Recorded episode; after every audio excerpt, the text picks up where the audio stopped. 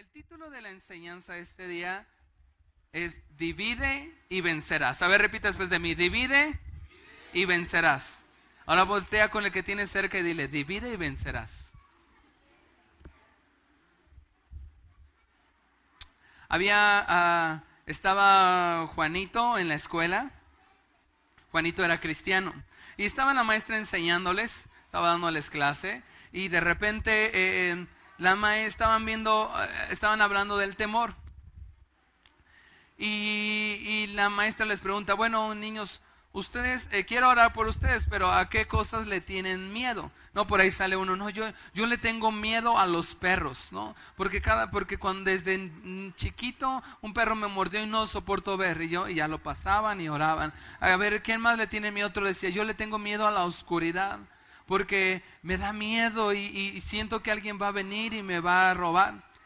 Y así fueron preguntando uno por uno. De repente está Juanito y le dice, Juanito, ¿tú a qué le tienes miedo?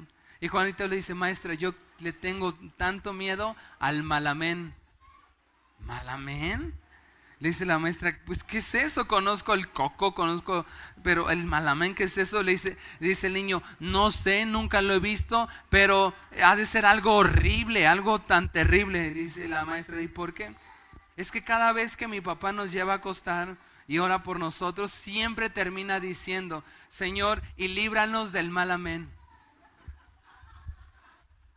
¿No le gustó? Los niños. Vamos para que se ría un poquito. Si no, al rato, al rato se lo explica. ¿no? Si no lo entendió al rato. Pero eh, el tema del día de hoy es divide y vencerás. Y esta, esta fue una frase que se le atribuye a Julio César eh, aproximadamente en el año 104 antes de Cristo. Julio César, mejor conocido como Maquiavelo. ¿Había escuchado esta frase, divide y vencerás? ¿Sí? ¿Sí o no? Ok.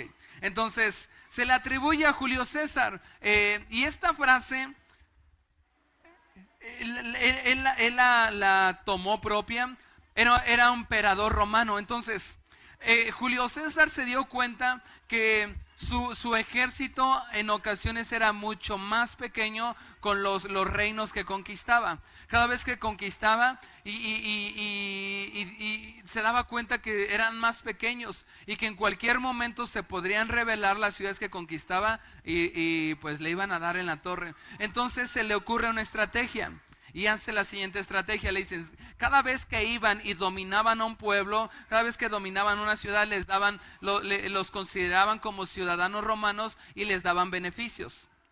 Pero no a todos les daban los mismos beneficios. Venía con unos y les decía, ¿sabes qué? Ustedes, yo los, hemos conquistado, tienen el, el 50% de los beneficios de ser un ciudadano romano. Solamente el 50, o sea, la mitad. Luego venía con, esa era su estrategia, venía con otro pueblo y le decía, ustedes solamente van a tener el 20% de todos los beneficios de ser un, eh, eh, de ser un, un pueblo que pertenece al imperio romano. Venía con otro y le daba el 100% de los beneficios. Esa era su estrategia, la estrategia, pero lo hacía individualmente, o sea, no lo hacía públicamente. Primero iba con unos y le decía, ustedes solamente reciben 50% de los beneficios. Luego, eh, sin que nadie se enterara, venía con otro y le decía, ustedes solamente el 10, a otro les daba todos los beneficios. O sea que a cada pueblo que conquistaban les daba cosas diferentes, a unos más, a otros menos. ¿Y sabes qué, provocaba eso?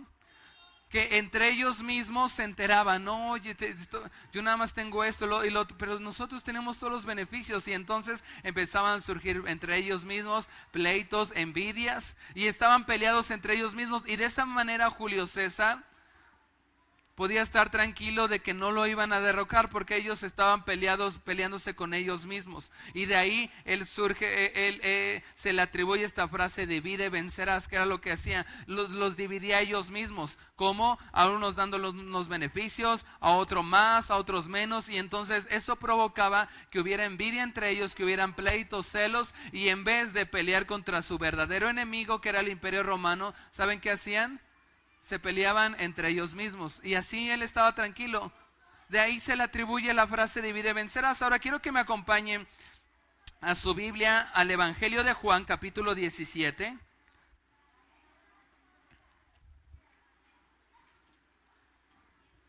Cuando ya está ahí, dígame amén.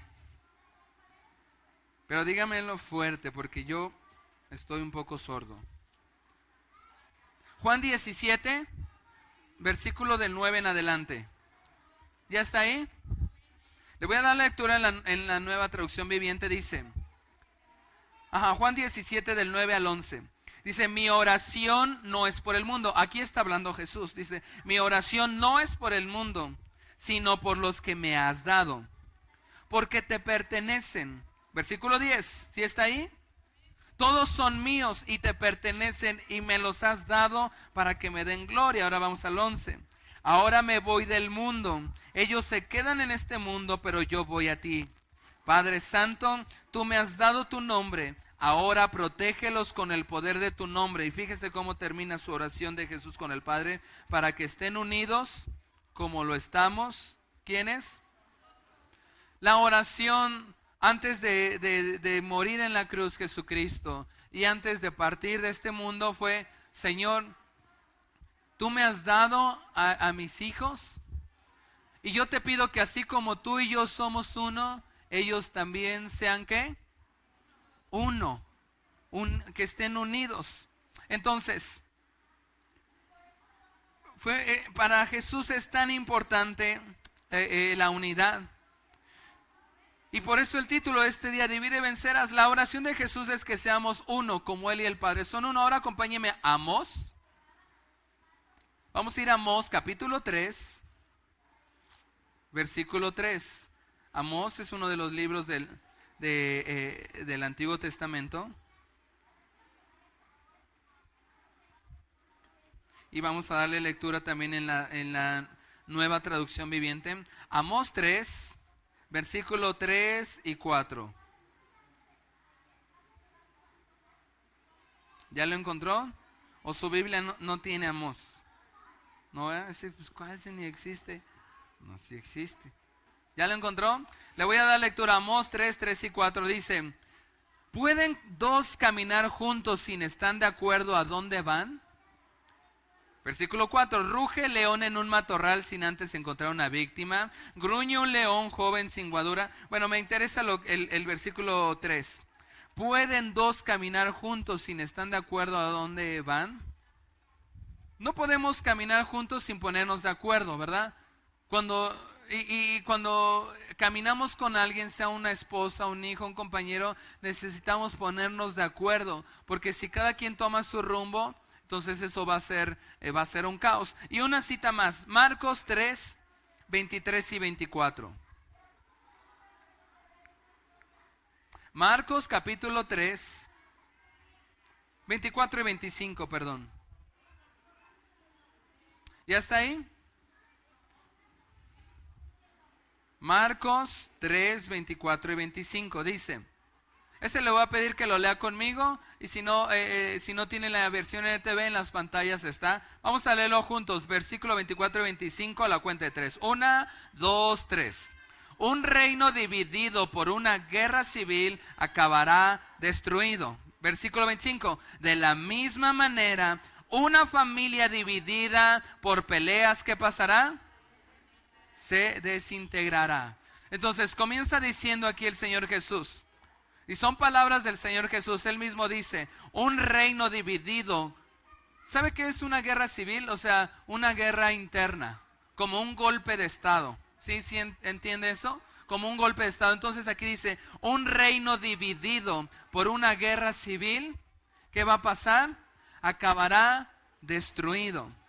Versículo 25, de la misma manera una familia dividida, ¿por qué? ¿Qué va a pasar? Se desintegrará. Amos 3 dice que no podemos caminar con alguien si no nos ponemos de acuerdo. O sea, si para, para Jesús es tan importante la unidad. Hay algo tan importante, por eso el Señor Jesucristo dijo, Padre, te pido, te ruego que ellos sean uno, como tú y yo somos uno. Luego él mismo le dice, un reino dividido contra sí mismo no prosperará, o un, un reino dividido por una guerra civil, o una familia que se está desintegrando por pleitos, ¿cómo va a terminar? Destruida. O sea, la división, cuando hay división, le, hacemos el trabajo al, al, diablo. O sea, es como Julio César, él ni siquiera tenía que pelear, los ponía en pleito y ellos solitos se peleaban y él solamente eh, eh, como patrón. Cuando andamos eh, en división, como familia, como iglesia, en una, en una empresa, y no nos ponemos de acuerdo, entonces eso va a terminar mal.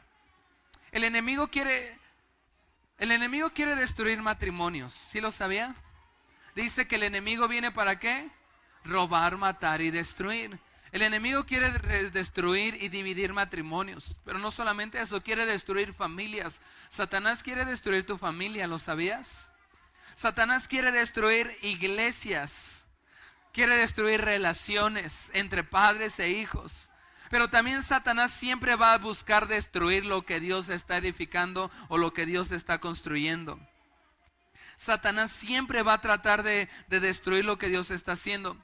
Y una de las principales estrategias de Satanás para destruir lo que Dios está haciendo, ¿sabe cuál es? La división. Es una de las armas de Satanás para frenar lo que Dios está haciendo. Y, atrás de una división hay espíritus de división, en pocas palabras, demonios. Demonios de división. Y quiero hablar un poquito hoy de eso. Quiero hablarte básicamente de tres cosas que Satanás busca siempre dividir. Y, le invito a que si usted trae su TCD, acuérdese que el TCD trae una porción para que escriba las precas del domingo, traiga su cuaderno, pero yo encuentro básicamente tres cosas que Satanás busca dividir. La primera es el reino de Dios. Usted está haciendo anotaciones. Hay tres cosas básicamente que Dios siempre busca dividir y la primera es, Él busca dividir el reino de Dios. Cada uno de los que hemos creído en Cristo, cada uno de los que somos cristianos, formamos parte del reino de Dios. La Biblia habla que, somos el, del reino de Dios. Cada cristiano en todo el planeta que ha creído en Jesucristo es parte del reino de Dios. Aunque hay diferentes interpretaciones. Hay diferentes interpretaciones hablando del reino de Dios o la iglesia cristiana en general hay diferentes interpretaciones. Hay lo o que le podemos llamar eh, denominaciones.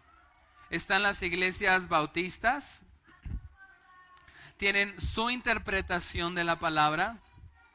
Están las iglesias pentecostales, están las iglesias adventistas, están las iglesias metodistas, están los carismáticos. ¿Ha escuchado alguna de estas denominaciones?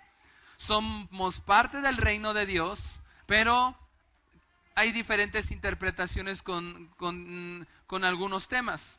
Los viernes eh, yo me estamos enseñando lo que nosotros creemos como iglesia cristiana CFN Tultitlán. Nosotros eh, tenemos una doctrina que creemos, una interpretación de la palabra de Dios. Pero Satanás siempre va a buscar y siempre ha buscado dividir el reino. y y lo divide a través de las denominaciones, porque están los que, los que creen en el orar en lenguas, nosotros creemos en el orar en lenguas, pero están los que no creen en el orar en lenguas. Están los que creen que las sanidades siguen vigentes para el día de hoy, pero los que no creen dicen eso ya nada más fue para los discípulos. Están los que creen en, en atar, en reprender demonios, los que dicen, no, no, eso, eso no es. Diferentes interpretaciones y Satanás busca dividir. Pero quiero decirle algo. Detrás de cada división hay espíritus de, división, de espíritus que buscan romper, que buscan fracturar. Y lo primero que el diablo siempre quiere romper es el reino de Dios, lo busca fracturar. ¿Sabe? Cuando usted y yo hablamos mal de otra iglesia, le estamos dando lugar al diablo y detrás de eso hay un espíritu de división. Cuando usted y yo hablamos mal de, eh, de otra iglesia, de otro pastor, de otro predicador, de otro grupo de cristianos, le estamos dando lugar a la división. Cuando comenzamos a, criticar otro tipo de pastores, otro tipo de iglesias que, que no van de acuerdo a lo que nosotros creemos o no van de acuerdo a nuestra interpretación, y los empezamos a criticar y no solamente eso, empezamos a hablar mal de ellos, detrás de eso hay un espíritu de división y le damos lugar al diablo. ¿Sí me estoy dando a entender? ¿Cómo? Hay cristianos, y yo lo animo que no sea usted uno de esos, hay cristianos que se creen los defensores de la sana doctrina, los, los los ha leído, los conoce. ¿A qué me refiero? Aquellos que, que, que eh, son como cazaherejes y andan buscando en predicaciones, enseñanzas en otras iglesias a ver la cosa que me dio rara o la cosa que dijo otro pastor de otro país, de otra iglesia y, la exhiben. Una interpretación diferente, una forma, un método de hacer iglesia diferente a la que ellos creen, pero empiezan a... Y, Facebook está repleto de, páginas mm, como y no, eh, no le, invito a que no la siga, pero páginas como hay una que se llama Los Hechos de los Apostolobos, ¿no? Y se dedican a como cazarejes a andar buscando las herejías que dicen otras iglesias. Dios nos ha llamado a hacer eso. Ahora, si están en lo correcto, si están equivocados, pues ellos rendirán cuentas a Dios, pero es como tirarnos piedra a nosotros mismos, es tirarnos piedra a nosotros mismos, sabotearnos a nosotros, dividirnos a nosotros mismos. Y Satanás nada más ve cómo nos, nos criticamos, cómo nos juzgamos. ¿Sí me doy a entender? Hay, otra, hay otra, otras páginas como una que se llama Noticias Cristianas. Y uno dice, ah, pues qué padre, ¿no? Me van a decir las noticias cristianas. Bueno, de una, es una noticia cristiana y cinco son las, las herejías que andan buscando en predicaciones. Yo le invito a que no lo, que, que, que no, no sea un defensor de la sana doctrina en el buen sentido. A lo que me refiero es que se hacen llamar los defensores de la sana doctrina y cada vez que encuentran algo que no corresponde a su interpretación, dicen eso es del diablo, ese es, eh, eh, ese es un falso profeta. ¿Sí los ha visto, los ha leído en Facebook? Ahora, quizás podemos no estar de acuerdo con muchos otros cristianos, muchas otras iglesias, pero Dios no nos ha dado, nos, nos ha llamado a ser jueces de ellos. Por eso Dios nos ha plantado en una iglesia y entonces es lo que nos tiene que preocupar. No tenemos que andar buscando herejías, buscando a ver los errores, puntos doctrinales. Porque a lo mejor Él está en lo correcto y tú estás mal, o los dos están en lo correcto, pero Satanás busca dividir. Entonces, cuando cuando alguien habla mal de otra iglesia, sinceramente yo creo que detrás de eso hay un espíritu de división. E, e, estamos haciéndole la chamba al enemigo. Eh, ¿Recuerdan todos al apóstol Pablo? Antes de ser el apóstol Pablo, ¿cómo se llamaba? ¿Cómo? ¿Hay más fuerte? Saulo. Y Saulo, él creía que servía a Dios. ¿Y saben cómo él creía que servía a Dios? Persiguiendo a los cristianos. Él creía, él creía que estaba haciendo lo correcto, que era su interpretación correcta de las escrituras, de todo el Antiguo Testamento. Y, era terrible, iba a las iglesias. El primer mártir de la iglesia cristiana, ¿saben quién, aprobó su muerte, su asesinato? Él mismo, creyendo que estaba en lo correcto. Él, él no lo hacía por, por, por gacho, por mala onda. Él creía que de esa forma estaba sirviendo a Dios. Él creía que de esa forma estaba siendo fiel a Dios. ¿Sí me doy a entender?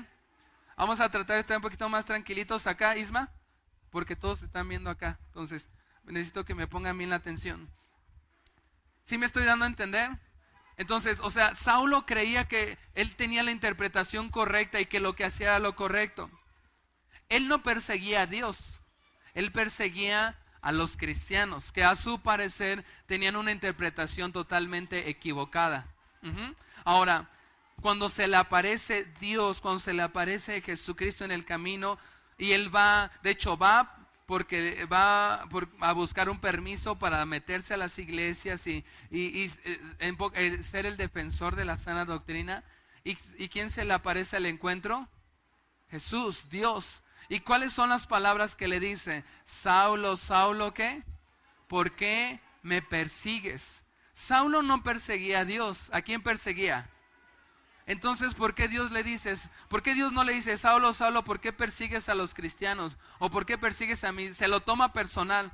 Te fijas, le dice, Saulo, Saulo, ¿por qué me persigues? O sea, se lo toma personal. Ahora, Saulo no estaba persiguiendo a Dios. Al contrario, él creía que tenía la interpretación correcta, que estaba sirviendo a Dios. Él perseguía a los cristianos, a unos que no pensaban como él. Pero Dios se lo toma personal y por eso le dice, Saulo, Saulo, ¿por qué me persigues?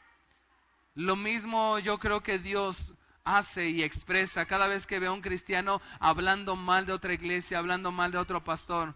¿Sí me doy a entender? Porque ahí hay división. Es como tirarnos piedras a nosotros mismos y estamos fracturando el reino de Dios. Con esto yo sé que hay muchas cosas que quizás no son correctas, muchas, mucho abuso en algunas iglesias, pero Dios no nos ha, llamado a ser jueces de nadie. Dios es el, que juzgará esa iglesia, ese pastor, si estuviera en lo correcto. Porque ¿quién, quién, quién, quién nos dice que nosotros somos los que tenemos la verdad absoluta? Quizás llegaremos al cielo y nos va a decir, mi hijito, pues el orar en lenguas, eso tú te lo inventaste. Ah, bueno, pues no pasa nada. Otro le dirá, pues tú no querías orar en lenguas, pero es algo que yo le di y no pasa nada. Pero Dios, Dios se mueve de diferentes formas. Dios a cada iglesia le da una forma, una estrategias, una visión. Entonces Satanás lo primero que busca es dividir el reino de Dios. ¿Y cómo lo busca hacer? Tirándonos piedras entre nosotros, entre nosotros mismos. Y fíjese qué pasa, sobre todo. Yo me doy cuenta, cuando hay jóvenes que entran al instituto bíblico, creen en, el primer año que están estudiando, creen que conocieron toda la verdad, toda la profundidad de la teología y de Dios y empiezan a creerse como defensores de la sana doctrina y empiezan a publicar videos y frases de predicaciones que ese está en lo correcto y empiezan a tirar piedras. Eso es división. Si no estamos de acuerdo con algo de otra iglesia, otro pastor, ¿sabe qué es lo mejor? orar, pedirle a Dios que bendiga esa iglesia. Y, yo me concentro en mis propias cosas, en mi iglesia, en mi casa, en mi familia. Entonces, lo primero que Satanás busca dividir es el reino de Dios. Y le damos lugar al espíritu de división cuando hacemos eso. Segunda cosa que Satanás busca dividir.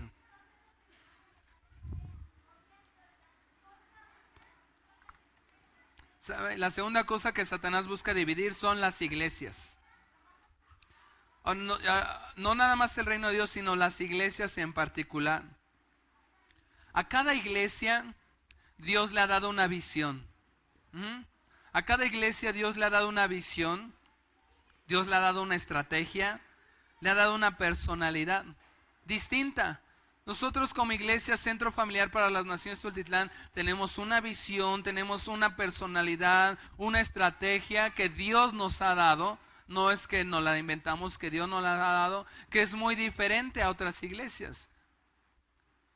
Y no es que nosotros estamos mal y los otros también, o los otros también estamos mal. Dios a cada iglesia le da una visión, le da una estrategia, le, eh, da una forma, le da una personalidad. Tan solo las diferentes iglesias, CFNs, somos, son muy diferentes entre sí son diferentes entre sí, porque Dios a cada iglesia le da una forma, una visión, una estrategia.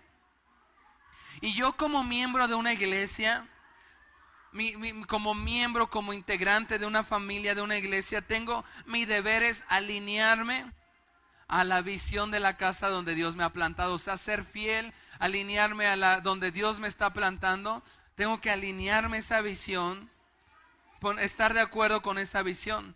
Ahora, ¿Cómo es que yo como pastor veo que opera el espíritu de división en, dentro de las iglesias? Y, lo hace muy sutilmente, porque detrás de cada división hay, hay espíritus de división. ¿Cómo es que el espíritu de división trabaja para dividir las iglesias? Primero, cuando no estamos de acuerdo con las estrategias o la visión de esa iglesia. ¿Qué, qué, podría ser una estrategia? quizás tipo de música, estilo de música, colores que se usan, eh, formas de predicar, vestuario, o sea, las estrategias y la visión que Dios, hay iglesias que Dios le da una visión misionera.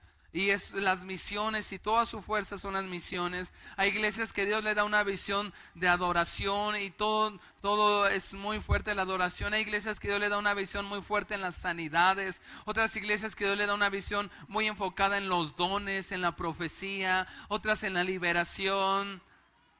Entonces, ¿cómo es que comienza a operar el espíritu de división dentro de las iglesias? Poniendo desacuerdos con la visión y las estrategias de la iglesia. Y por ahí empiezan a surgir, ah, pues es que, pues eh, yo no comparto, ¿no? Tenemos que ser fieles a lo que Dios nos ha dado, porque somos parte de esa iglesia y Dios ha dado algo. Son regalos que Dios ha dado para esa iglesia. Pero cuando empiezan a haber desacuerdos con la visión y estrategias de esa iglesia, entonces es el espíritu de división operando. Segunda forma, como Satanás busca dividir iglesias. Cuando hablamos mal, ahora no de otras iglesias, sino comenzamos a hablar mal de nuestra propia iglesia, mal de nuestros hermanos, de mi compañero de servicio, de mi compañero, de, nosotros mismos como familia de Dios, y comenzamos a hablar mal entre nosotros, nuevamente escucho la voz de Dios diciéndonos, Saulo, Saulo, ¿por qué me persigues? O sea, Dios se lo toma personal cuando hablamos mal de otra iglesia, mal de otro pastor, mal de otro predicador, mal de nuestra propia iglesia, mal de nuestros propios hermanos. Dios se lo toma personal y como se lo dijo a Saulo, ¿no? Imagina mi hermano, ¿no? Es un ejemplo nada más, mi hermano Gil, hablando mal de otro hermano, de otra iglesia, es Dios mismo diciendo, ¿por qué hablas mal de mí? Pero Señor, yo no estoy hablando mal de ti, al contrario, no te estoy defendiendo porque aquello Dios se lo toma personal. Entonces, cuando hablamos mal de la gente, de nuestros propios hermanos, es el espíritu de división. Tercer forma, ¿cómo actúa el espíritu de división para atacar a las iglesias? Cuando hablamos mal de la doctrina de esa iglesia o enseñamos algo distinto a la doctrina de esa iglesia. ¿A qué me refiero con doctrina? Les explicaba, los viernes estamos enseñando y aclarando los puntos doctrinales que como iglesia creemos. Ahorita estamos hablando de los dones del Espíritu.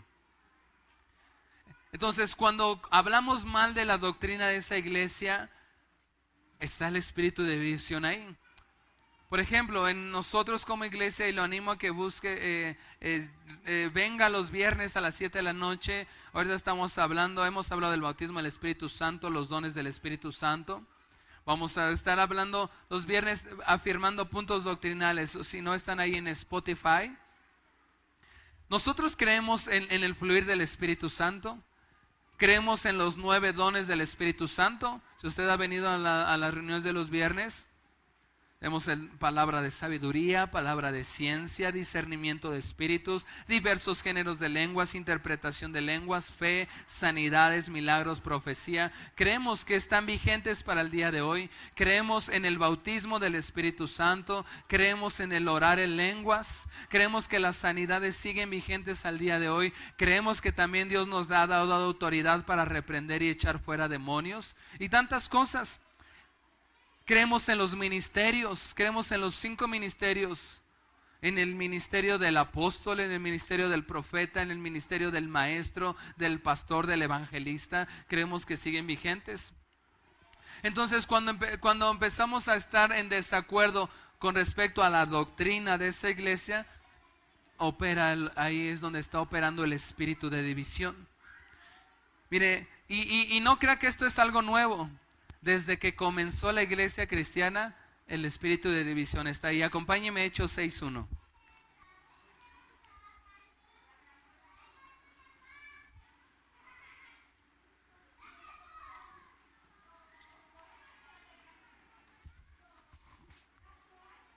¿Ya está ahí Hechos 6.1? Entonces, el espíritu de división opera desde los comienzos de la iglesia cristiana. Dice, al multiplicarse los creyentes, rápidamente, ¿cómo? Rápidamente hubo muestras de qué? Descontento. O sea, aquí está comenzando la iglesia cristiana. Hechos es el comienzo de la iglesia cristiana. Y dice que al multiplicarse, o sea, al, al que se iban integrando nuevos creyentes, como dice, rápidamente hubo muestras de descontento. Los creyentes que hablaban griego, ¿qué hacían? ¿Se qué? Se quejaban de los que hablaban qué? Hebreo. O sea, desde el comienzo de la iglesia, y tenían sus motivos, ¿no? Y ahí dice su motivo diciendo que las viudas eran discriminadas en la... o sea, desde el comienzo de la iglesia cristiana, el espíritu de visión tratando. Los que hablaban griego estaban en desacuerdo con los que hablaban hebreo y tenían sus razones. Mientras más, más, más gente haya en la iglesia, más, más, más conflicto. Tenemos que aprender a resolver esos conflictos, pero desde que comienza la iglesia cristiana comenzó a haber muestras de inconformidad. ¿Y sabes qué genera la inconformidad? División. porque yo no estoy de acuerdo contigo y por eso, por eso las denominaciones. Yo no, surge la iglesia bautista diciendo no estamos de acuerdo, creemos que, que todo lo que hicieron los discípulos fue nada más para ese tiempo. Nosotros creemos que eso ya se acabó, que la Biblia ya se cerró y todo lo que no, no pudieron entender, toda la parte sobrenatural de Dios dijeron, esto no es de Dios, y entonces cerraron toda la parte de lo sobrenatural y dijeron, bueno, nosotros esto no lo podemos entender. Y por otro lado, la iglesia pentecostés empezó a entrar en un desorden, a, creer, creemos en todo lo sobrenatural. Y entonces empezaron a surgir nosotros por acá. Nosotros somos carismáticos porque sí creemos en esto, nosotros no creemos. Y empieza a surgir el espíritu de división por descontentos. Ahora acompáñeme a primera de Corintios 1.10. ¿Sí está ahí todavía o ya se me durmió? Primera de Corintios 1.10. Del, del 10 en adelante. De hecho, mi Biblia tiene como título Divisiones en la iglesia. Dice, amados hermanos, les ruego por la autoridad de quién? ¿La autoridad de quién? De nuestro Señor Jesucristo, que vivan como en armonía. ¿Quiénes? Los unos con los otros. Que no haya divisiones en la iglesia. Por el contrario, sean todos de un mismo parecer, unidos en pensamiento y propósito. Versículo 11. Pues algunos de la casa de, de Chloe me contaron de las peleas entre ustedes, mis amados hermanos. O sea, esto no es nuevo. Esto desde, algunos dicen, ¿ha escuchado usted cuando dice necesitamos volver a ser la iglesia como la iglesia primitiva, la iglesia que... Eh, eh, la iglesia primitiva estaba llena de tantos errores como, eh, como en la actualidad. De hecho, la iglesia de Corintios tenía unas barbaridades. Había unas cosas tan extrañas, tan, tan, tan raras que hacían. Entonces, la iglesia, pero la iglesia, la Biblia dice que es la esposa, la novia de Cristo. Y dice entonces, pues algunos de la casa de Chloe me contaron de las peleas entre ustedes, mis amados hermanos. Versículo 12. Algunos de ustedes dicen, yo soy seguidor de Pablo. Otros dicen, yo soy seguidor de Apolos. O yo sigo a Pedro. O yo nada más sigo a Cristo. O yo soy de los bautistas, yo soy de los pentecostales, yo soy del Cash Luna, no, yo soy de Paul Washer, no, yo soy de MacArthur, yo soy el apóstol Pablo dice, tranquilos, o sea, no se dividan, no hagan estas divisiones. No hagan estas divisiones. Dice, fíjese, seamos de un mismo parecer, de un mismo pensamiento, de un mismo propósito. Entonces, quiero que me preste mucha atención en esto y que no me lo malentiendan. Cuando yo traigo mis ideas, mi forma de, creer que es, eh, cómo se debe hacer la iglesia, y son buenas, pero no van conforme a la visión de esa casa, yo puedo estar generando división en ese lugar. Porque pueden ser muy buenas mis ideas, mis estrategias, pero no van conforme a lo que Dios ha dado a esa casa. Entonces estoy generando división ahí. Tenemos que ser fiel a lo que Dios nos ha dado como iglesia. Como iglesia Dios nos ha dado una visión, unas estrategias. Entonces cuando, por eso dice, seamos de un, aquí, sean de un mismo parecer, de un mismo pensamiento, de un mismo propósito. Entonces cuando queremos cambiar la visión, cambiar las formas, ahora con esto no estoy diciendo que no se aceptan ideas, no se aceptan sugerencias, claro que sí. Lo primero que yo le invitaría es si usted no está sirviendo, intégrese a servir en esta casa. Y claro que las ideas, sugerencias, pero si hay cosas que son buenas, pero no van con la visión que Dios nos ha dado, entonces podemos decir, esto está muy padre, pero vamos a dejarlo ahí en espera tantito, porque tenemos que ser fiel a lo que Dios nos ha dado como iglesia. Una de las palabras, si alguno de ustedes se acordará que Dios nos ha dado como iglesia, es que seremos y somos y vamos a ser una iglesia donde, donde la gente iba a rejuvenecer. Algunos de ustedes les recordarán esa palabra. Desde que comenzamos la iglesia de una palabra, usted será una iglesia donde la gente va a rejuvenecer. Tenemos que ser fiel y honrar eso que Dios nos ha dado. Y por eso encaminamos ciertas cosas en esa visión. Y hay cosas que son buenas, que son padres, pero no, no van alineados con la visión. Y entonces puede generar división. Romanos, acompáñeme a Romanos 16, 17. Romanos 16, versículo 17 en adelante. Dice, ahora mis, mis amados hermanos, les pido algo más. ¿Sí está ahí? Preste muchísimo atención a este versículo. Ahora mis amados hermanos, les pido algo más. Aquí está hablando Pablo, despidiéndose de los romanos en su carta. Tengan cuidado. A ver, voltea con el que tiene cerca y dile, ten cuidado. Y tú dile, pues de qué?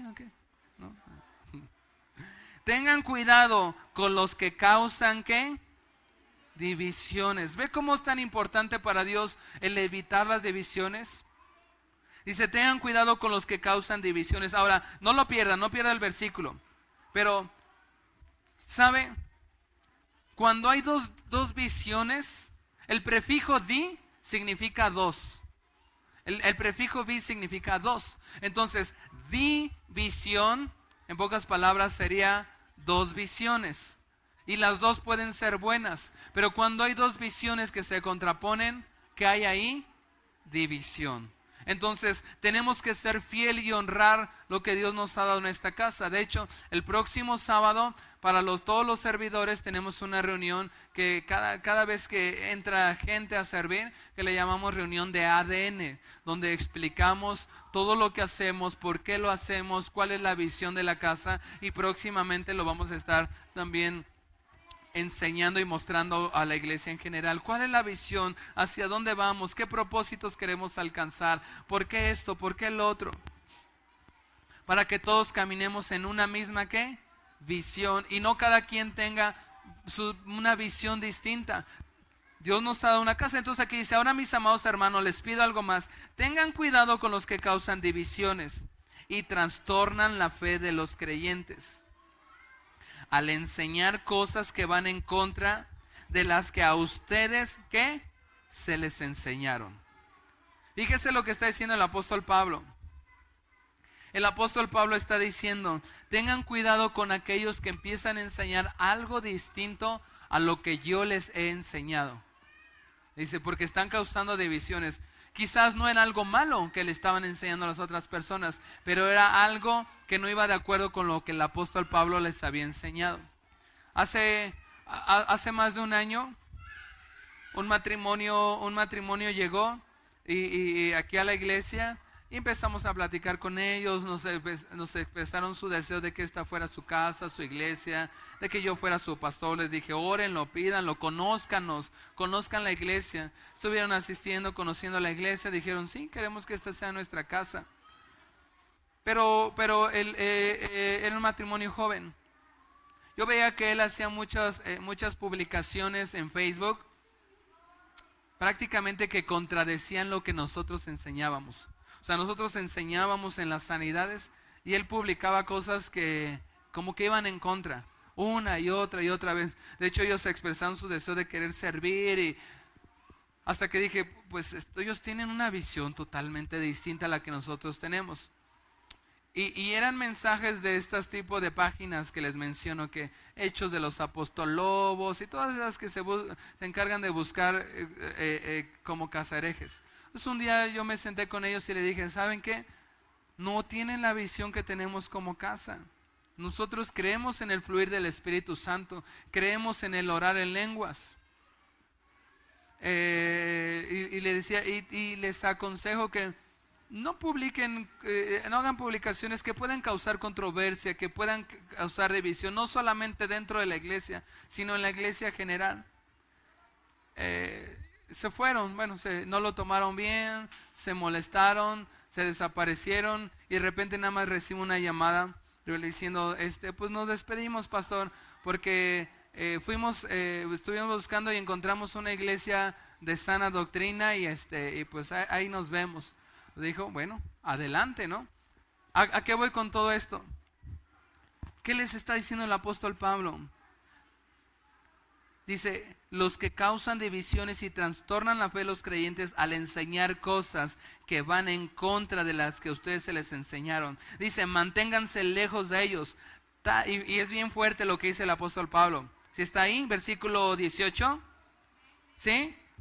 Tales personas que no sirven a Cristo nuestro Señor, sirven a sus propios intereses. Con palabras suaves y halagos engañan a gente inocente. Dañan los corazones y empieza a generar división. Hace unos meses también una, una, una hermana que que nació aquí en esta iglesia, aquí conoció al Señor, aquí fue enseñada, discipulada, de repente empezó a tener muchas dudas con respecto a lo que creemos, con el orar en lenguas, con las sanidades. Y, yo le, eh, eh, nos extrañó bastante porque dijimos, esto no es lo que te hemos enseñado. Más de tres años discipulándote, enseñándote, nada de esto es lo que te hemos enseñado. Dijo, es que empezó a, visitar otras iglesias, a, buscar otros pastores, otras enseñanzas, y que terminó totalmente confundida. Porque de repente visitaba la iglesia bautista y luego venía con nosotros y, y terminaba confundida. Yo le dije, necesitas decidirte. O sea, necesitas tomar una decisión y si vas a, o sea, toma la enseñanza de esta casa, toma eso y ahí camina adelante porque vas a tener, terminar confundido y tienes que ser fiel y honrar lo que Dios te da y lo que Dios nos ha dado como casa. Total, en pocas palabras, nos, hizo saber que no se sentía cómoda con las enseñanzas, sobre todo con lo que tiene que ver con el Espíritu Santo. Y bueno, eso causó un problema, eh, un problema en algunos hermanos por eso es tan importante identificar el espíritu de división, porque pueden ser cosas que parecen muy buenas, pero cuando hay dos visiones, entonces ahí hay división. Y, detrás de todo eso hay un, hay, un espíritu de división. Ahora, hay doctrinas primarias, hay doctrinas que son primarias. ¿Qué son doctrinas primarias? Que creemos en Jesucristo, ¿no? Todos creemos en Jesucristo, que, creemos en su muerte, en su sepultura, en su resurrección. Creemos en, el pecado, creemos que el pecado es la muerte y el pecado nos lleva al infierno, pero que la sangre de Cristo nos, nos, limpia, nos, nos perdona, nos justifica. Creemos que Jesucristo va a regresar pronto por su iglesia. Esas son, esas son doctrinas, es primario, que es inamovible. Que si alguien nos quiere mover de esa enseñanza, entonces, pues no, no.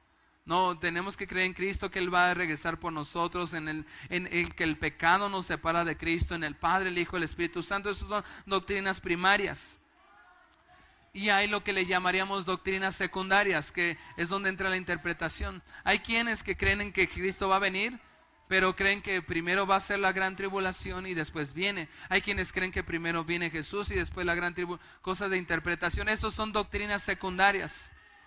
Y podemos, podemos eh, diferir entre unos y otros, pero no por eso permitir que el espíritu de división entre, en medio de nosotros. Entonces tenemos que ser fieles a, esa doctrina primaria, lo que no nos mueve.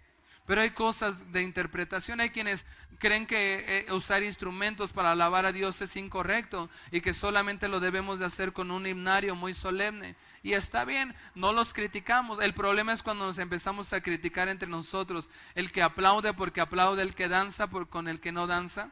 Y es donde empieza a entrar. Eh, y son doctrinas secundarias que no va a afectar mi salvación. Ahora, acompáñeme a Hechos 15, 36. En Hechos 15, 36.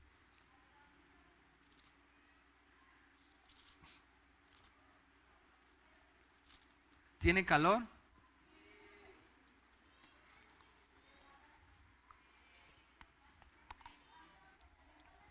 Hechos 15:36 en adelante dice, Después de un tiempo Pablo le dijo a Bernabé, volvamos a visitar cada una de las ciudades donde ya antes predicamos la palabra del Señor, para ver cómo andan los nuevos creyentes. Bernabé estuvo de acuerdo y fíjese, y quería llevar con ellos a quién? A, Juan Marcos. ¿Sabe quién es Juan Marcos? El que escribió el Evangelio de Marcos. Ahora, Pablo y Bernabé eran amiguísimos. De hecho, Bernabé fue el que, el que abogó por Pablo para que la iglesia cristiana lo aceptaran, porque cuando se convierte a Cristo Pablo, Y llega a la iglesia, de repente todos, nadie lo quería, o sea, todos dijeron, no, está encubierto, no nos quiere, y nadie lo aceptaba. Entonces Bernabé dice, no, por eso, de hecho, el significado de Bernabé es hijo de consolación. Él dice, no acéptenlo, él ya está arrepentido, él ya cambió y, le causaba tantos problemas. Entonces fueron grandes amigos y ellos juntos empezaron, iban y predicaban, ellos juntos trabajaban, pero hubo división entre ellos. Pablo le dice, ¿sabes qué? Vamos a regresar a esos lugares donde hemos predicado. Bernabé dice, sí, claro, adelante. Le dice, pero vamos a llevarnos a Juanito, ¿no? A Juan Marquitos. Y dice, versículo 38, pero Pablo, ¿qué hizo? se opuso terminantemente. O sea, ¿qué será ponerse terminantemente? No, no o sea, si va él, o, yo me imagino que se pone, ¿va él o voy yo? ¿No? Algo así dice, se opuso terminantemente. Ya que Juan Marcos, ahora, tenía sus motivos Pablo. Juan Marcos lo había abandonado en Panfilia y no había continuado con ellos el trabajo. ¿Qué había pasado anteriormente? Que Juan Marcos ya había estado con ellos. Pero eh, estando viendo los catorrazos del Evangelio, dice, ¿sabes qué? Dice mi mamá que siempre no, pues ahí, nos vemos, no, y los dejo. Y lo abandonó a Pablo. Entonces Pablo se enoja y, lo corta de su vida. dice, es, es, es un niñita, ¿no? Me imagino, y no, no aguanta. Y luego a Bernabé se le ocurre, pues vamos a llevarnos a Marcos, ¿no? Pablo dice, no, sácate, ¿no? Ese, ese no aguanta. Ese no aguanta. Y acuérdate, Bernabé, cómo me dejó ahí abandonado y se regresó. Y, cada quien tenía su punto de vista, ¿no? Y, seguimos leyendo. Versículo 39. Su desacuerdo, ¿sí está ahí? Su desacuerdo fue tan intenso que ¿qué hizo?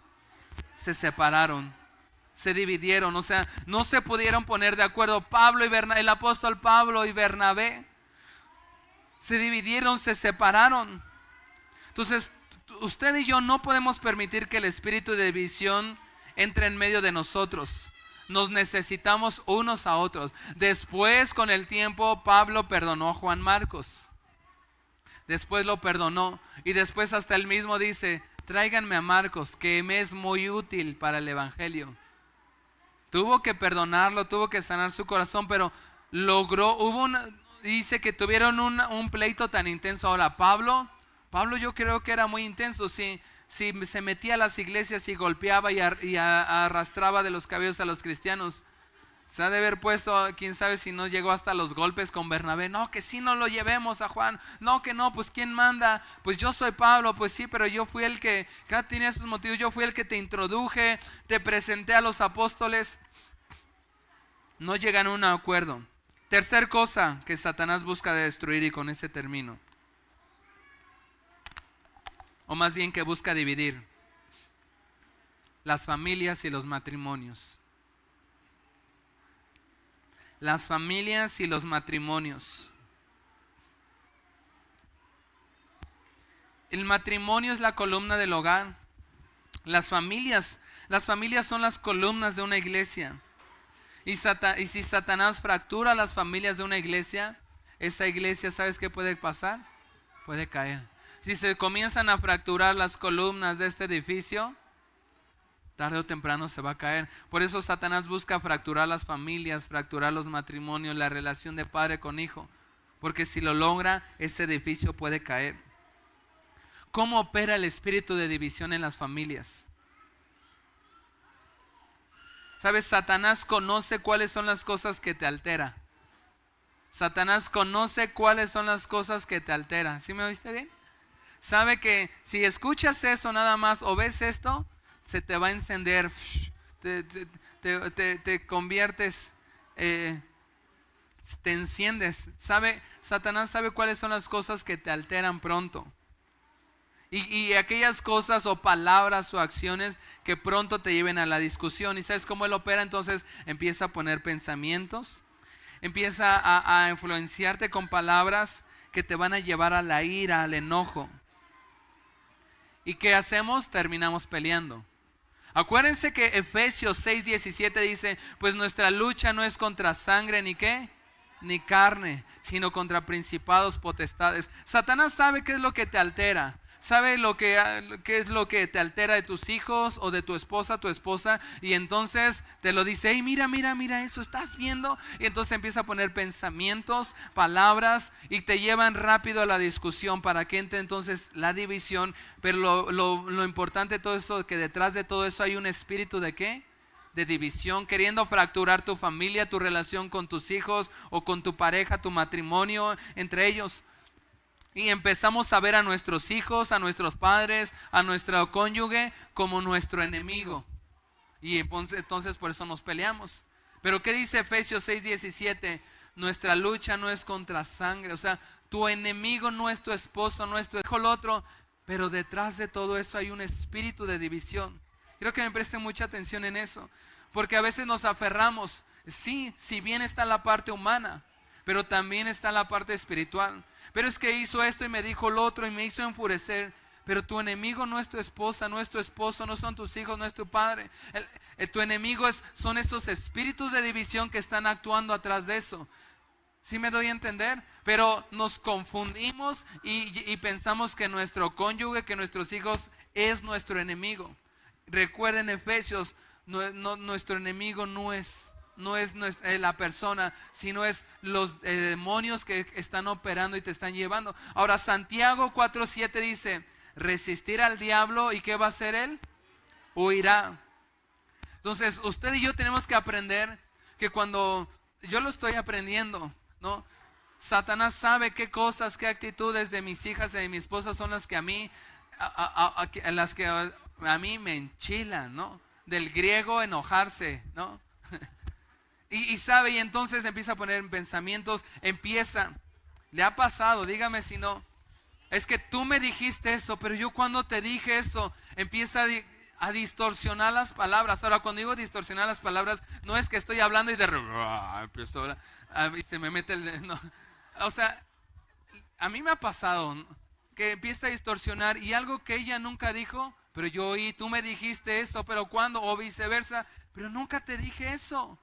¿No? Empieza a distorsionar las palabras y que nos lleva al pleito. Y entonces veo como mi enemigo a mi esposa, a mi esposo, a mi hijo, es que tú eres mi enemigo y empezamos la división, la división. Santiago dice, resistir al diablo y ¿qué va a hacer él? Huirá. Entonces tenemos que aprender a identificar, aquí está el espíritu de división, poniéndome en pleito con mi hijo poniéndome en pleito con mis padres, poniéndome en pleito con mi esposa, con mi esposo, y tengo que aprender. Algunos, les algunos tienen su banquita, ¿verdad? Que cuando están ahí y aprenden a identificar el espíritu de división, les he dicho mejor, vete a la banquita ahí, ahí este, que otros se van al baño y descargan toda su ira y su enojo, otros se salen a caminar un rato, porque dice la palabra de Dios, resistir al diablo y él huirá, por nos, eh, él de nosotros. Pero empezamos a ver nuestro enemigo a las personas. Y no son sino es lo que está operando a través de eso. ¿Y sabe qué es? Un espíritu de qué? De división. Y entonces terminando, terminamos siendo enemigos. Por eso el título. ¿Cuál es el título de este mensaje? Divide. Así te ve el enemigo y así te quiere, él quiere destruir tu matrimonio. Entonces, ¿sabes qué? Los voy a poner en pleito a uno con el otro y entonces él nada más como que se queda viendo cómo, cómo se matan entre ustedes o entre nosotros. Le hacemos la chama al diablo. ¿Cuántos le quieren hacer la chama al diablo en su familia? No, ¿verdad? Al contrario. ¿Cómo opera el espíritu de división en casa? Cuando permitimos, y, ponga mucha atención, esto aplica para aquellos que son casados, eh, divorciados, viudos, padres solteros, cuando permitimos que nuestros hijos hablen mal de su papá o de su mamá. O sea, si yo soy el papá, cuando permito que mis hijos hablen mal de su mamá, aunque ya no sea mi esposa o siga siendo mi esposa, pero cuando yo permito que mi hijo hable mal de mi cónyuge o de quien fue mi cónyuge, pero es el papá del niño, y yo lo permito, ¿saben? Yo me he dado tan cuenta en tanta consejería como muchas veces hijos ponen en pleito a los papás. Los hijos son los que ponen en pleito a los papás. Porque está ahí y el hijo empieza a hablar mal del papá, a, de la, a la mamá. Y la mamá en vez de, ¿qué es lo que tiene que hacer? Frenarlo, porque detrás de eso hay un espíritu de división. Sí, ¿verdad? Y tu papá es eso, sí, no, no. Pero yo soy bien buena onda, por eso vente, vente conmigo. Y, y entonces, eh, eh, al rato que llega el papá, la mamá ya está enojada con el papá. El papá no le hizo nada a la mamá, pero el hijo puso en pleito. Entonces, detrás de eso hay un espíritu de división. No permitamos que nuestros hijos hablen mal de, de su papá. Puede ser nuestro cónyuge, quizás ya no. Ya hubo un divorcio o, se fue. Pero jamás como padres permitamos que nuestros hijos hablen mal de nuestra pareja. ¿Sí? Porque entonces no, muchas veces los hijos son los que ponen en pleito a los papás. ¿Está bien? ¿Sí? ¿Sí? Y la tercera cosa, ¿cómo creo que entra el espíritu de división en casa? Al revés papás que hablan mal a sus hijos de su cónyuge. O sea, una parte puede ser hijos hablando mal del, otro, o al revés, papás hablando mal a sus hijos del otro cónyuge. ¿Sí me debe entender? Y el papá ahí, y, ¿por qué tu mamá te hizo eso y eso no? Y, entonces eh, eh, eh, contaminamos el corazón de nuestros hijos hacia su papá o hacia su mamá, y ahí que opera el espíritu de división. Hay padres y hay madres que desahogan, se desahogan con sus hijos. Y se desahogan toda su frustración de, su pareja o de su expareja. ¿Saben qué logra? Una no lo haga. Porque ¿sabe qué hace eso? Es envenena el corazón de sus hijos. Envenena el corazón de sus hijos hacia papá o hacia mamá. Y al rato el corazón del hijo está todo envenenado. Y hay papás que tratan de desahogarse con sus hijos por su relación. Y eso lo único que hace es envenenar el corazón de los hijos y al rato el hijo anda odiando al papá. Ah, recordemos, queremos que a nuestros hijos les vaya bien. ¿Qué dice la palabra de Dios? Honra a tu padre y a tu madre para que te vaya bien. Cuando yo me desahogo con mis hijos y lo pongo en veneno en su corazón en contra de su, de su papá o de su mamá, lo que estoy inculcando en él es que no honre a su otro papá y por lo contrario le va a ir mal. Entonces tenemos que ser muy cuidadosos con eso. Acompáñeme a Proverbios 26, 20. ¿Me ayudas, David?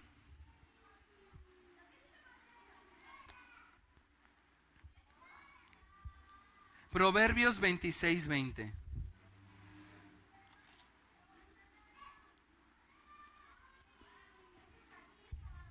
dice, el fuego se apaga cuando cuando falta madera y las peleas se acaban cuando termina el chisme. 21. El buscapleitos inicia disputas con tanta facilidad como las brasas calientes encienden el, carbón o el fuego prende la madera.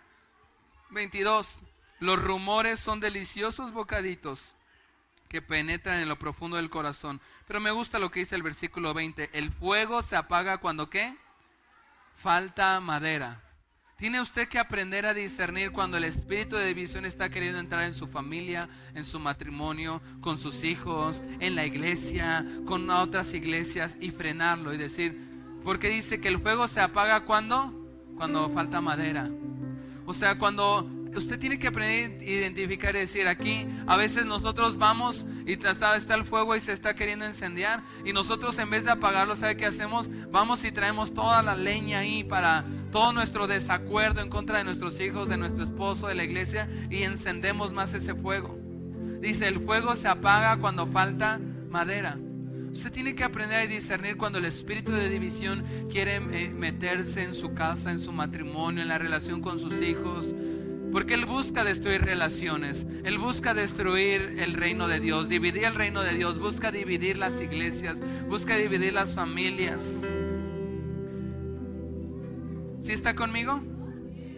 Ahora, detrás de todo eso está el espíritu de división.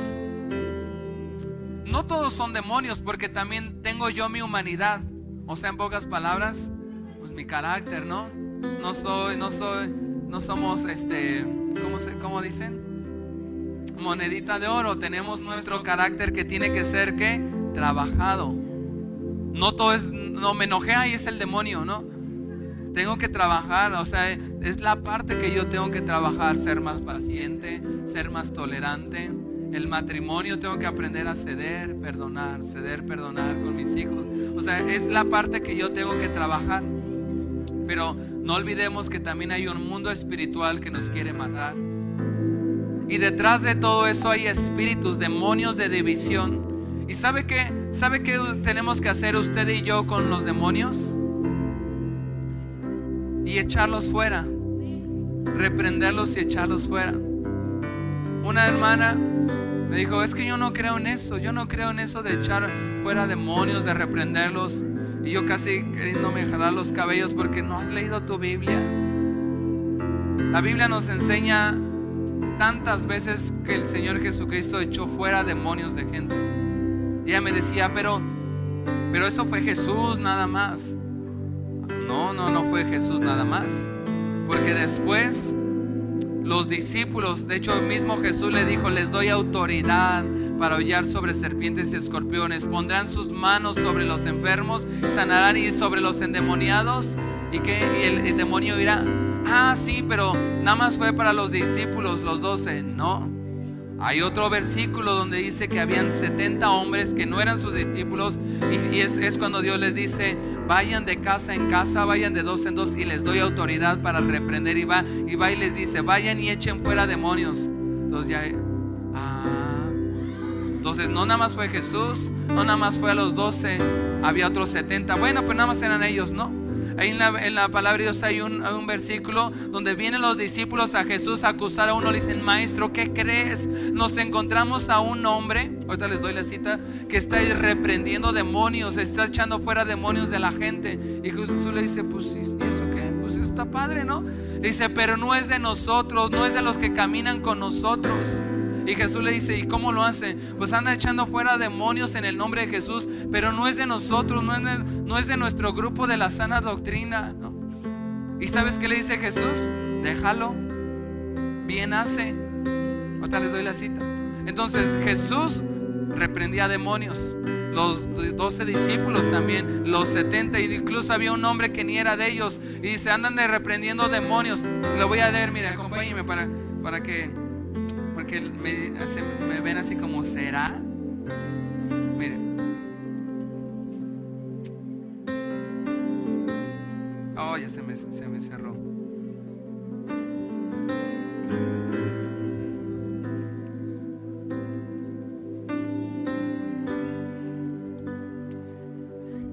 ¿A qué voy con todo eso? Porque es, quiero terminar este tiempo reprendiendo esos demonios de división. Mire, Lucas 9. Este no es el versículo, pero eh, quiero que primero leamos Lucas 9, 1. le voy a dar lectura en la, en la Reina Valera. Dice, habiendo reunido a sus doce discípulos, les dio poder y autoridad sobre todos los demonios. Aquí le está hablando a los doce. Ahora, le voy a, voy a, voy a Marcos 9, 38 en adelante es el, versículo. ¿Para qué voy con todo esto? Porque los demonios se tienen que echar fuera. Y Dios nos ha dado autoridad para echar fuera demonios. No nada más Jesús. Se lo dio la autoridad a los 12. Le dio la autoridad a los 70. Aquí hay un hombre, mire, Marcos 9, 38 al 40. Le voy a dar lectura en la versión Reina Valera.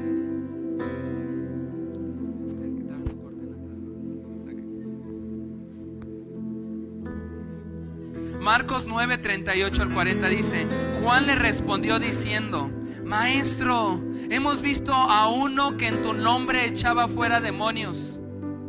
¿Sí está ahí? Estoy en Reina Valera. Pero él no nos sigue.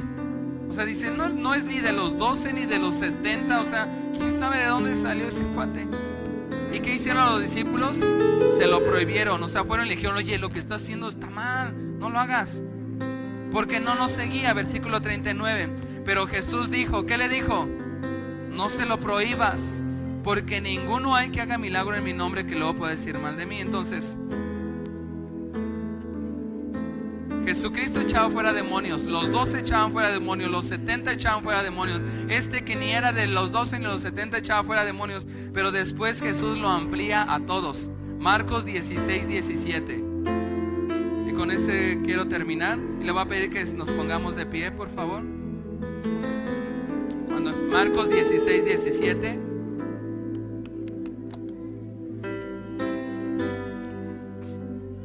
La versión Reina Valera dice, y estas señales seguirán a quienes?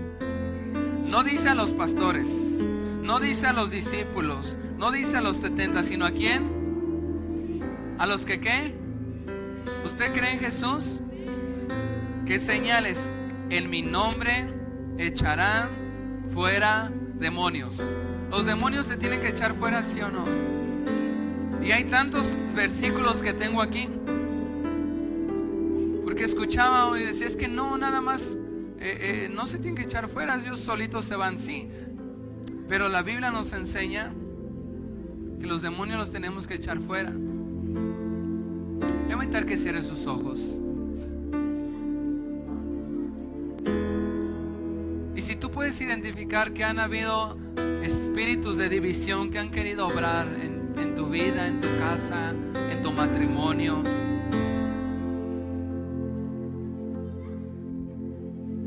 ha, tratado de sembrar pensamientos en contra de, de tus hermanos, en contra de la iglesia, en contra de otras iglesias, en contra de tu propio esposo, esposa, de tus hijos, de tus padres.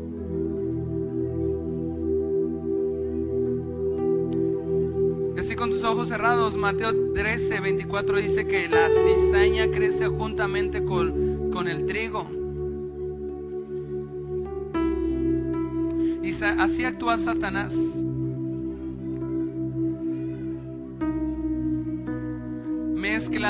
Una verdad con cinco mentiras. Porque la Biblia nos enseña que la cizaña crece junto con el trigo. Y, tú y yo tenemos que aprender a vivir, a tener discernimiento y entender cuándo es que el espíritu de división quiere entrar. Señor, abre nuestros ojos espirituales, Dios. Danos discernimiento, danos entendimiento para poder ver, para poder identificar cuando el espíritu o espíritus de división están queriendo entrar en nuestras vidas. Dile, Señor, dame discernimiento para identificar cuando el espíritu de división está queriendo meter en mi casa, en mi familia. Señor, dame discernimiento para entender cuando el espíritu de división se está queriendo meter en nuestra iglesia. Que podamos entender, Padre, y, reprender esos espíritus de división que quieren dividir el reino de Dios. Señor, no queremos ser cristianos que dividan el reino de Dios. Queremos ser cristianos que sumen, que tengamos mentalidad de reino. Y aunque no estemos de acuerdo con formas, con estrategias de otras iglesias, de otros pastores, no juzguemos, no critiquemos, no hablemos mal, no demos lugar a espíritus de división. Señor, en esta iglesia, Señor, que podamos ser fieles, podamos honrar la visión que tú has dado a esta casa, las estrategias, la forma de hacer iglesia, Padre. Seamos fieles, Señor, y aunque algunos podemos tener excelentes ideas, pero hay algunas ideas que, que no encuadran, no se alinean bien, Señor. Queremos ser fieles a lo que tú has dado a esta casa, que tú nos has plantado, Señor. No permitas que espíritus de división vengan a traer, eh, a traer inconformidad, Padre, a traer crítica, Señor, pero tampoco nuestra familia. Comienza a decirle, Señor, que espíritus de división que quieran venir a nuestras casas. Señor, ayúdame a entender y a recordar que mi enemigo no es mi esposo, no son mis hijos, no son mis padres, no son mis hermanos, Señor, no es el papá de mis hijos o la mamá de mis hijos, aunque ya no es mi esposo, mi esposa, que Él no es mi enemigo, Señor. Mi enemigo es mi lucha, no es contra sangre ni carne, sino contra principados, contra potestades, contra esos demonios que nos quieren dividir, que nos quieren fracturar. Abre nuestros ojos espirituales, danos entendimiento para ver cuando el espíritu de visión quiere obrar en nuestras vidas. Para que entendamos que detrás de cada pelea, Señor, muchas veces hay un plan maligno. Hay un espíritu queriéndonos dividir. Y en el nombre de Cristo Jesús, reprendemos esos espíritus de división En el nombre de Jesús, espíritus de división que quieren destruir los matrimonios. Vamos, ora por tu matrimonio. Dile, Señor, en el nombre de Jesús, reprendemos y echamos fuera esos demonios, esos espíritus de división que quieren destruir mi matrimonio, Señor. En el nombre de Cristo Jesús los echamos fuera de nuestras casas. Señor, echamos fuera esos espíritus de división que quieren dañar mi relación con mis hijos. Vamos ahora con respecto a tu relación con tus hijos. Dile, espíritus de división que lastimar mi relación que tengo con mis hijos. Los echo fuera en el nombre de Jesús. Espíritus de división que quieren poner en pleito a la papá contra los hijos. Los echamos fuera en el nombre de Cristo Jesús. Espíritus de división que, que ponen en pleito a los hijos con los padres. Te reprendemos, te echamos fuera en el nombre de Cristo Jesús. Espíritus que quieren dividir las familias, que nos quieren poner en pleito contra nuestros hermanos aún dentro de la iglesia. Señor, echamos fuera espíritus de división, los atamos y te reprendemos en el nombre de Jesús. El Señor te reprenda. Espíritus de división, no obrarás en nuestras vidas, en nuestra iglesia, en nuestros matrimonios, con nuestros hijos, con nuestros padres. Espíritus de división, matrimonios, sueltas nuestras familias. En el nombre de Cristo Jesús. Y antes de terminar este tiempo, levanta tus manos. Y vamos a pedir que el Espíritu